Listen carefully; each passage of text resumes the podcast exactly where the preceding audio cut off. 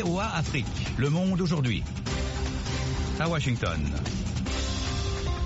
Bonjour à tous. Le Monde aujourd'hui, édition du lundi 24 décembre 2018, en direct de Washington. Jean-Roger Billon. Et Michel Joseph. Nous commençons par les titres. À Madagascar, la commission électorale crédite le candidat André Rajwal de 55,8% après le dépouillement des trois quarts des bulletins. Son adversaire Marc Ravalomanan exhorte ses partisans à défendre leur vote. Élection législative au Togo, le parti au pouvoir rafle la majorité des sièges. L'Union des forces de changement de Gilles Christ Olympio devient le plus important parti de l'opposition avec six sièges. En lieu et place des élections en RDC, reportées à dimanche prochain, les Congolais ont prié pour la paix dans leur pays. Reportage à suivre en la cathédrale Notre-Dame du Congo de notre envoyé spécial Abdurrahman Dia. Ici aux États-Unis, l'administration fédérale fonctionne à minima depuis vendredi minuit, faute d'accord budgétaire au Congrès. Le shutdown pourrait s'étendre jusqu'à la nouvelle année, a fait savoir dimanche le directeur du budget à la Maison-Blanche. Ne manquez pas notre passeport ainsi que la Minute Éco. Pour l'instant, le journal. L'ancien président candidat à l'élection présidentielle malgache, Marc Ravalomanan, a exhorté dimanche ses partisans à défendre leur vote après le second tour dont les résultats sont attendus autour de Noël. Le dernier décompte publié dimanche soir par la commission électorale, CENI, après dépouillement de plus de 4 millions de bulletins, crédite son adversaire, André, André Rajwal, de 55,8%. M. Ravalomanan recueille 44%, 44,92% des, des, suffrages, selon ces chiffres portant sur plus de trois quarts des bureaux de vote. André Rajwal garde le silence après avoir fait preuve de sa conviction de victoire de victoire. Le chef de la mission des observations de l'Union européenne a assuré vendredi n'avoir pas constaté d'irrégularité significative. Au Togo, la Commission électorale nationale indépendante, la CENI, a proclamé hier soir les résultats provisoires des législatives du 20 décembre 2018. Sans grande surprise, l'Union pour la République unie, le parti au pouvoir rafle la majorité des sièges. Le point à Loumé avec notre correspondante Kay Lawson. Au terme de ces résultats provisoires émanant de la Commission électorale nationale indépendante CENI, le parti au pouvoir uni remporte 59 sièges sur les 91 de l'Assemblée nationale. Les indépendants se retrouvent avec 18 sièges et les partis de l'opposition se contentent de 14 sièges. L'Union des forces de changement de Gilles Christ Olympio devient le plus important parti de l'opposition avec 6 sièges. Avec ses 59 sièges, Union n'a pas la majorité absolue des 4 cinquièmes pour pouvoir opérer tout seul les réformes institutionnelles et constitutionnelles à l'Assemblée nationale. Il va devoir avoir recours à des alliances politiques pour que ces réformes se fassent par voie parlementaire. Notons que le taux de participation est de 59,25%. La Cour constitutionnelle doit prendre la relève pour proclamer des résultats définitifs dans les huit prochains jours, bien sûr, après avoir délibéré sur d'éventuels recours. Kyle Lomé, VOA Afrique.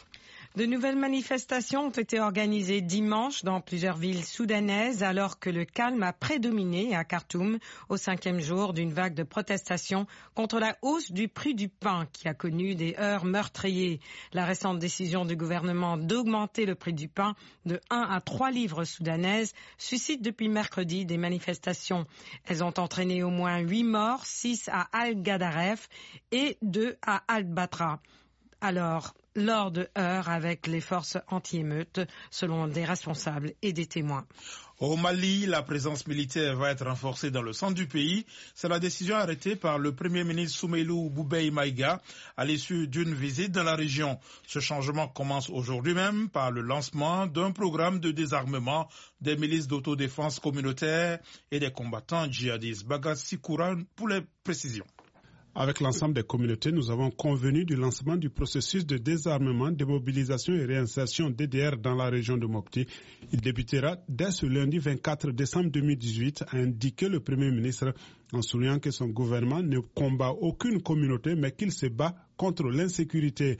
Le gouvernement va donc renforcer les capacités opérationnelles des forces de défense et de sécurité dans la région afin qu'elles puissent notamment intervenir sur les cours d'eau, a déclaré samedi sur Twitter le Premier ministre sans donner de détails sur le nombre d'hommes ou le calendrier de leur déploiement. Le chef du gouvernement, reconduit à son poste après la réélection en août du président Ibrahim Boubacar Keïta, a effectué vendredi et samedi sa première visite à Mopti, la capitale régionale, depuis l'annonce par Bamako et Paris de la mort d'Amadou Koufa, prédicateur peul à la tête d'un groupe lié à Al-Qaïda dans une opération menée les 22 et 23 novembre par les troupes françaises et maliennes.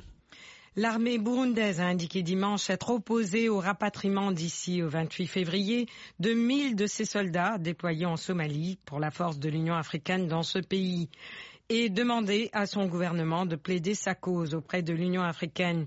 La diminution du contingent burundais devrait entraîner un manque à gagner pour les finances publiques burundaises. Washington, la voix de l'Amérique, vous êtes à l'écoute du monde aujourd'hui. Les États-Unis se préparent à affronter une longue période de fermeture des administrations fédérales après l'échec des tractations au Congrès sur le financement d'un mur à la frontière mexicaine voulu par le président Donald Trump, un shutdown qui pourrait durer jusqu'en janvier selon un responsable de la Maison-Blanche. Il est très possible que le shutdown aille jusqu'au nouveau Congrès qui doit se réunir pour la première fois le 3 janvier, a dit le directeur du budget à la Maison-Blanche, Mick Mulvaney, dimanche sur Fox News. Les négociations sur le budget fédéral suspendu samedi doivent reprendre le 27 décembre.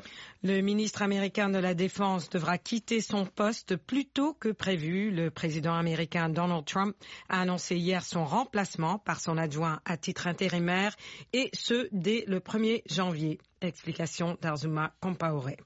J'ai le plaisir d'annoncer que notre très talentueux ministre adjoint de la Défense, Patrick Shanahan, assumera le titre de ministre de la Défense par intérim à partir du 1er janvier 2019. A tweeté Trump, Jim Mattis a présenté jeudi sa démission qui devait être effective fin février au lendemain de l'annonce par le président Trump du retrait le plus vite possible des 2000 soldats américains stationnés en Syrie, estimant que le groupe État islamique était vaincu. Le même jour, il indiquait que la préparation d'un désengagement partiel d'Afghanistan était lancée. Celui qui était ministre de la Défense depuis l'arrivée du milliardaire à la Maison-Blanche en janvier 2017 a affiché ouvertement jeudi son désaccord avec la nouvelle stratégie de l'administration américaine. Patrick Shanahan occupe le poste d'adjoint au Pentagone depuis juillet 2017, d'après le site internet du ministère. Auparavant, il a été vice-président du constructeur aéronautique américain Boeing, chargé de la logistique et des opérations, mais aussi vice-président et directeur général de Boeing Missile Defense Systems. Il avait intégré ce groupe en 1986. Les secouristes indonésiens s'efforcent aujourd'hui de retrouver des survivants du tsunami qui a fait au moins 281 morts alors que les experts mettent en garde contre le risque de déferlement de nouvelles vagues mortelles dues à l'activité volcanique. Le tsunami a frappé soudainement samedi soir les rives du détroit de la Sonde qui sépare les îles Sumatra et de Java. La catastrophe a fait 281 morts, plus d'un millier de blessés et 57 disparus. Vous écoutez VO Afrique. Et maintenant, la Minute Éco avec Nani Talani. Le Sénégal et la Mauritanie ont annoncé leur décision commune d'investir sur le projet gazier Crater Tortue, dont la production devrait démarrer au premier trimestre de 2022. Selon Ecofin, ce projet devrait en moyenne produire 2,5 mégas de gaz naturel liquéfié qui sera exporté sur le marché international.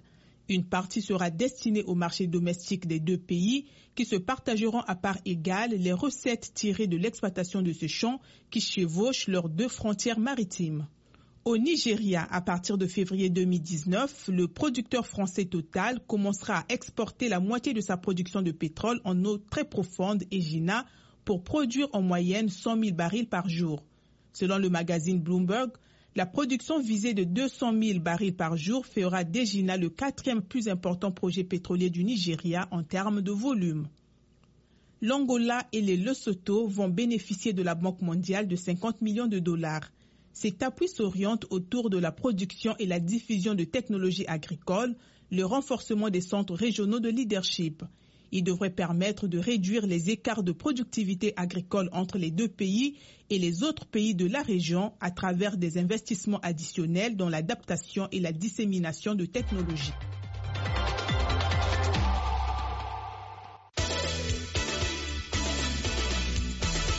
À présent, la page des avec Élisée Oumpatine. Bonjour Élisée. Bonjour Jean-Roger et bonjour à tous. Football avec un week-end chargé sur le continent avec les 16e de finale retour des Coupes des clubs. Oui, et on commence par la Ligue des Champions. Le Oroya renverse Al Nasr 6 buts à 2 et accède à la phase de groupe après sa défaite 3-0 à l'aller. Grosse frayeur également pour Al Ali Duquet qui s'est incliné 1-0 en Éthiopie face à Djima après sa victoire 2-0 du match aller. La SEC d'Abidjan sera aussi en phase de groupe. Les Mimos ont écarté le stade malien, tout comme la SV Club de Kinshasa qui a éliminé le FC Bantou de Lesotho. Qualification également des Tanzaniens de Simba, des Algériens de Saoura et des Tunisiens du club africain qui retrouvent la phase de poule de cette compétition pour la première fois depuis 1997. Signalons que la plupart des favoris ont pu rejoindre cette phase de poule. Notons le TP Mazembe qui est allé chercher le nul 1-1 sur la pelouse de Zesco United après sa victoire de 1 but à 0 à Lumumbashi. Les deux clubs sud-africains, Mamelody Sundowns et Orlando Pirates, ont écarté respectivement les Libyens d'Ali Benghazi et les Namibiens d'African Stars. À noter également les qualifications des Nigériens de Lobby Stars et des Algériens de CS Constantine. Le Giraffe de Dakar a été éliminé par le Wydad de Casablanca. Les Sénégalais sont passés tout près de l'exploit face aux Marocains champions d'Afrique en 2017 en s'imposant 3-1 à Dakar, insuffisant après la défaite 2-0 du match aller au Maroc. Déception par contre pour le Coton Sport de Garoua qui a cru face à Ismaili, mais la victoire 2-1 à domicile n'a pas rattrapé la défaite 2-0 du match aller. Bertin Eboulé, l'entraîneur du club de Garoua, fait play parle d'un adversaire supérieur à son équipe. Avouer, nous sommes aussi tombés sur une équipe bien organisée, euh, qui joue très bien, qui a déjà du rythme. Et ça, ça nous a beaucoup manqué. Le rythme de match, et ça, on ne pouvait, on ne pouvait rien.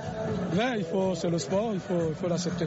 Côté égyptien, Tarek Ibrahim reconnaît que c'est une victoire méritée. Coton, après 0-A pour nous, il va laisser beaucoup l'espace derrière le dos, la défense, et on a essayé d'utiliser ça et on arrive à la but comme ça. Si je regarde les deux matchs qu'on a joué entre nous, on a mérité pour aller la, la dernière 16 équipes. À l'instant, Tarek Ibrahim, entraîneur d'Ismaili, des propos recueillis par notre correspondant Jules-Emmanuel Ntapo. Notons également l'élimination des Congolais de l'AS Otoo, accroché 0 à 0 par les Zimbabwéens de Platinum après le nul 1-1 à domicile du match aller. Élysée, ces équipes éliminées poursuivront tout de même leur chemin en Coupe de la CAF.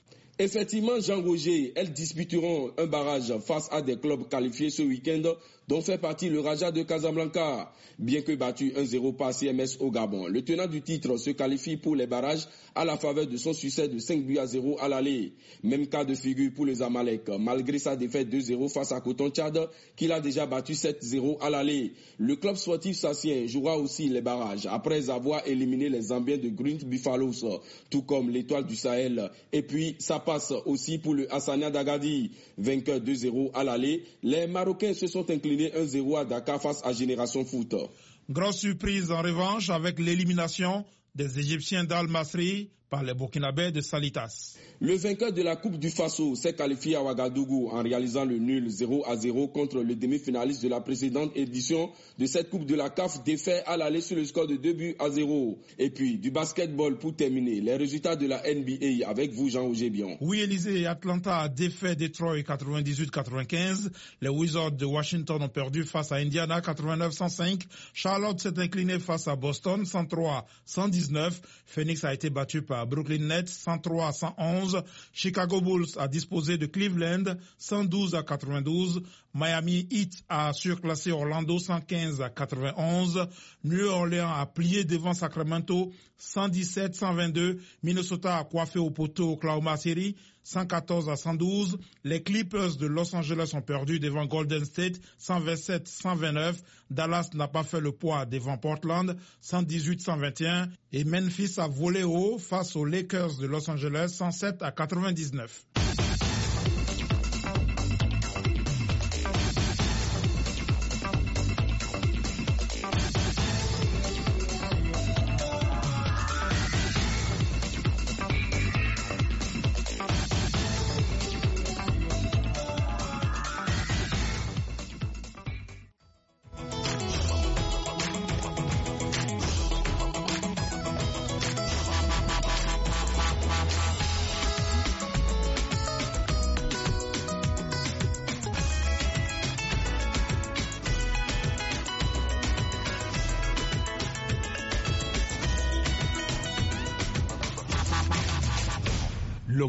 Aujourd'hui, VOA Afrique. Nous sommes le lundi 24 décembre 2018. De nouveau avec vous, Jean-Roger Villon. Nous passons maintenant à nos dossiers du jour. Le président français Emmanuel Macron a bouclé hier une visite officielle de 48 heures à N'Djamena au Tchad. Il s'est entretenu avec le président Idriss Déby Itno sur les relations bilatérales, mais aussi sur des sujets régionaux. Une visite très critiquée par l'opposition tchadienne. Notre correspondant à N'Djamena, André Kodmajinga, nous fait le point. Une visite axée sur la situation sécuritaire au Sahel, dans le bassin du lac Tchad, la Libye et la situation en République centrafricaine. Le président tchadien plaide pour le renforcement de la coopération sécuritaire en opérationnalisant la force conjointe du G5 Sahel afin de lutter efficacement contre le terrorisme dans la sous-région. Idriss Déby Itno. Je tiens à souligner l'urgence de trouver les ressources nécessaires pour maintenir un rythme d'opération permettant de tenir en échec les terroristes dans cette sous-région. Si nous tenons à engager une lutte durable parvenir à bout de la menace terroriste. Max Kamkoui, président de l'Union des démocrates pour le développement et le progrès, un parti politique de l'opposition, estime que la question de la lutte contre le terrorisme, notamment Boko Haram, est devenue un fonds de commerce de chefs d'État. Est-ce subitement du jour au lendemain, ce groupuscule est plus fort que les six ou sept États? S'il y a une réponse contraire que Emmanuel Macron et Idriss Déby peuvent nous donner, elle sera la bienvenue et contribuera à dégommer notre hypothèse. Sinon, qui finance le terrorisme dans le Sahel? Où trouve-t-il les armes, les munitions, la logistique militaire et les finances nécessaires à leur subsistance et leur opérationnalité? Qu'on arrête de jouer et de gouverner et de faire des affaires avec les vies humaines. Le président tchadien n'a pas évoqué la situation de la Centrafrique alors que la question était à l'ordre du jour. Emmanuel Macron, lui, a survolé cette question en disant tout simplement que cette question sera amplement discutée à huis clos avec le président Déby en présence du président de la commission de l'Union africaine Moussa Faki Mahamat en déplacement à N'Djamena. Pour Laouken Kourayou Médar, président de la Convention tchadienne pour la paix et le développement, l'agenda caché de cette visite est justement la situation sécuritaire en République centrafricaine. La présence des Russes en ce moment en RCA embarrasse nos partenaires français et puisqu'ils ont toujours considéré Idriss Déby comme gendarme de l'Afrique, il vient pour s'arranger avec notre président pour aller déstabiliser cette République Et c'est malheureux. Nous avons vu les centaines de chars qui ont traversé le sud pour aller au niveau de la frontière RCA. Nous les avons vus de nos propres yeux. Les présidents français et tchadiens Emmanuel Macron et Idriss Déby se sont déclarés dimanche très inquiets par l'activité du groupe djihadiste Boko Haram dans la région du lac Tchad. Macron a réaffirmé l'engagement de la France pour renforcer la coopération régionale sous toutes ses formes contre le groupe djihadiste. André Kodmadingar Ndiamena pour VO Afrique. VO Afrique, Jamena, c'est 93.1 FM au Tchad. Direction la République démocratique du Congo, hier dimanche 23 décembre devait être une journée électorale, mais le scrutin a été repoussé d'une semaine. Comme d'habitude, les fidèles chrétiens se sont rendus à l'église. Ils n'ont pas manqué de prier pour la paix dans leur pays. À Kinshasa, reportage de notre envoyé spécial Abdouramandia. La cathédrale Notre-Dame du Congo a reçu de nombreux fidèles ce dimanche. Ce jour devait aussi être une journée historique avec des élections déjà repoussées à deux reprises depuis 2016. L'abbé Camille Moulumba, deuxième vicaire de la cathédrale, a dans son homélie évité les sujets politiques et appelé les fidèles au partage. Euh, que nous soyons attentifs aux autres, euh, toujours prêts pour servir en l'instar de la Vierge Marie qui a fait le déplacement de là où elle habitait pour aller donner un coup de main à sa cousine Elisabeth. C'est ça en bref. Ces fidèles que nous avons rencontrés à la fin de la messe ont tout de même leur avis sur le report du scrutin. Même s'il euh, y a un report, hein, je pense que euh, c'est dans le, dans le but de mieux faire ce qui doit se faire. Parce que l'œuvre humaine ne manque pas des, de, de, de, des erreurs. Il y a des erreurs dans les œuvres humaines, des insuffisances. S'il y a une insuffisance quelque part et qu'on a trouvé que il serait mieux qu'on reporte ça d'une semaine. Ce n'est pas amer à boire. Je trouve qu'après une semaine, on sera aux élections. Nous en avons confiance. Bon, moi, je me suis rendu le matin dans mon bureau de vote. C'est une école Caballo. Je n'ai rien trouvé. J'avais deux papiers duplicataires pour voter. Euh, mais mes leaders déjà choisis. Mais je n'ai rien vu. On est dessus, on est dessus. Armés de leur foi, ils disent croire à des élections apaisées, mais ils n'ont pas manqué de lancer un message à la classe politique dans son ensemble. Le Congo, c'est notre pays. Le Congo, c'est notre nation. Le Congo, c'est notre héritage. Nous leur adressons personnellement un message de paix, de joie, de tranquillité, de quiétude pour notre pays. Je suis venue prier pour la paix pour mon pays parce que j'aime beaucoup mon pays. Je suis congolaise et j'y resterai. Je suis venue prier pour la paix, pour la certitude, pour le développement, pour la justice de ce pays. Aux hommes politiques de comprendre que nous sommes tous euh, créatures de Dieu, nous sommes de pèlerins et il faudra penser au peuple parce que celui qui dirige ne se voit pas lui-même et sa famille. Il faut penser à la masse, penser à la masse, penser beaucoup plus aux plus petits et de sorte qu'on puisse avoir un projet de société qui puisse euh, épanouir tout le monde et surtout, surtout la justice distributive. La CENCO, la conférence épiscopale nationale du Congo, ne s'est pas prononcée sur ce troisième report des élections depuis 2016. Elle a prévu de déployer quelques 40 000 observateurs sur le terrain. Abdulrahman Dia, VOA Afrique, Kinshasa. Vous êtes bien sur VOA Afrique, 24 heures sur 24 en RDC, à Lubumbashi évidemment sur le 102.8 FM. Vive polémique au Mali autour d'un projet de manuel scolaire d'éducation sexuelle abordant notamment la question de l'homosexualité. Cette introduction est dénoncée par le président du Haut Conseil islamique du Mali, Mahmoud Diko. À l'appel de ce dernier, plusieurs milliers de personnes ont manifesté dimanche à Bamako, alors que le gouvernement a déjà abandonné son projet. Kassim Traoré nous en dit plus. Plusieurs milliers de personnes ont pris part le dimanche à Bamako à l'appel de l'influent imam Mahmoud Diko pour protester contre le projet manuel scolaire incluant la question de l'homosexualité. Le gouvernement malien a renoncé cette semaine à l'élaboration de ce manuel conçu avec l'appui financier du Pays-Bas, comportant notamment un chapitre intitulé Orientation sexuelle. Après une campagne lancée quelques jours plus tôt par Mahmoud Diko, Issa Kaoudjim est porte-parole de l'imam Mahmoud Diko, président du Haut Conseil islamique du Mali. Il s'agit de manuel, c'est l'enseignement de l'homosexualité en République du Mali. À son temps, l'imam Mahmoud Diko avait dénoncé, le ministre en question de charge de l'éducation avait démenti à la, à la, à la limite. L'imam Mahmoud Diko était obligé pour, alors de divulguer les sources de cette information. Malgré le recul du gouvernement, le président du Haut Conseil islamique a tenu à organiser la manifestation de ce dimanche contre l'avis de la majorité des membres de son bureau. Mamadou Jamtari, secrétaire général du Haut Conseil islamique. Le Haut Conseil islamique du Mali, suite à l'arrêt par le Premier ministre des travaux du ministère de l'Éducation nationale relatifs à l'introduction de l'éducation sexuelle complète dans le programme de l'enseignement fondamental et après avoir statué sur la question lors d'une réunion extraordinaire, informe la communauté musulmane du report de son meeting initialement prévu le dimanche 23 décembre 2018 au Palais de la Culture à une date ultérieure. La manifestation n'a pas été autorisé par le pouvoir. Mahmoud Diko a tout de même tenu à mobiliser ses partisans au niveau du palais de la culture de Bamako. Je pense que c'est pas c'est pas bon, c'est pas une bonne chose de, de faire l'enseignement de l'homosexualité à des enfants.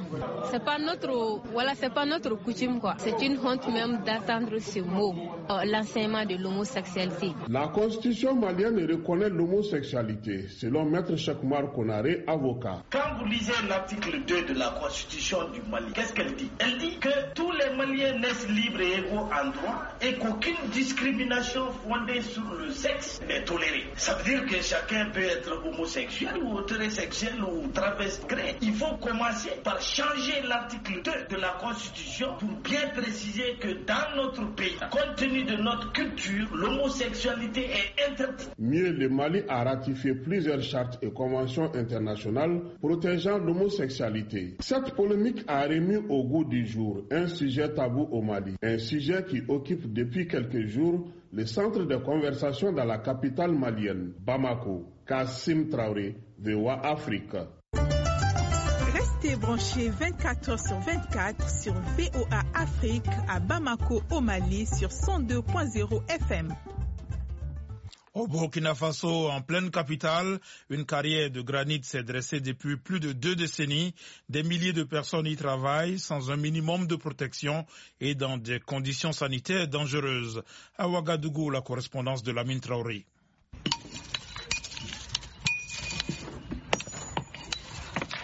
Quartier Pissi, sortie ouest de Ouagadougou. Nous sommes sur une carrière de granit. Femmes, hommes, enfants, tous travaillent ici. D'un côté, des hommes cassent de gros blocs de granit et de l'autre, des femmes et des enfants sous des hangars de fortune les réduisent encore plus petits pour en faire du gravier.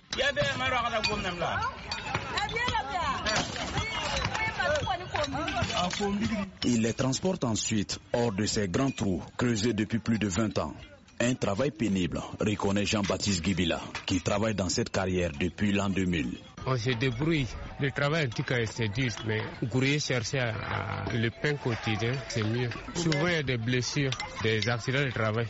On a besoin quand même un peu d'aide. Aminata Sana a fait 8 ans dans la carrière.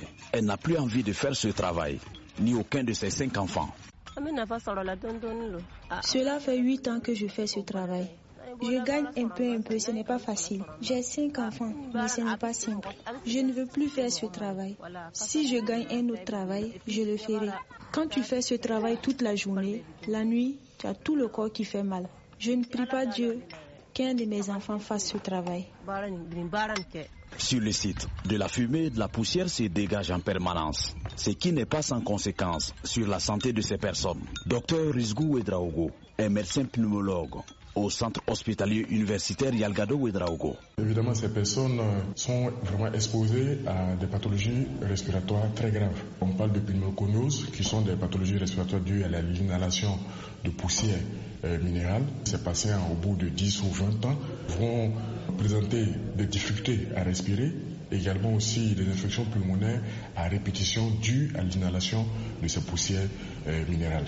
On en reçoit généralement qui viennent avec un stade déjà avancé, au stade d'insuffisance respiratoire chronique, avec des complications au niveau cardiaque, puisque par la longue, il y aurait un retentissement au niveau cardiaque. Ces patients sont obligés d'être sous oxygène en permanence et il est, généralement la prise en charge est difficile, voire honorée pour ce type de patients.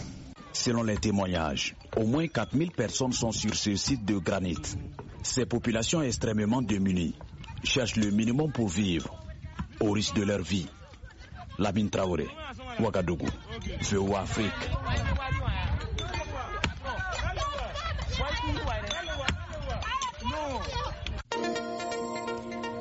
Vous êtes bien sur VOA Afrique, 24 heures sur 24 au Burkina Faso, à Ouagadougou sur le 102.4 FM.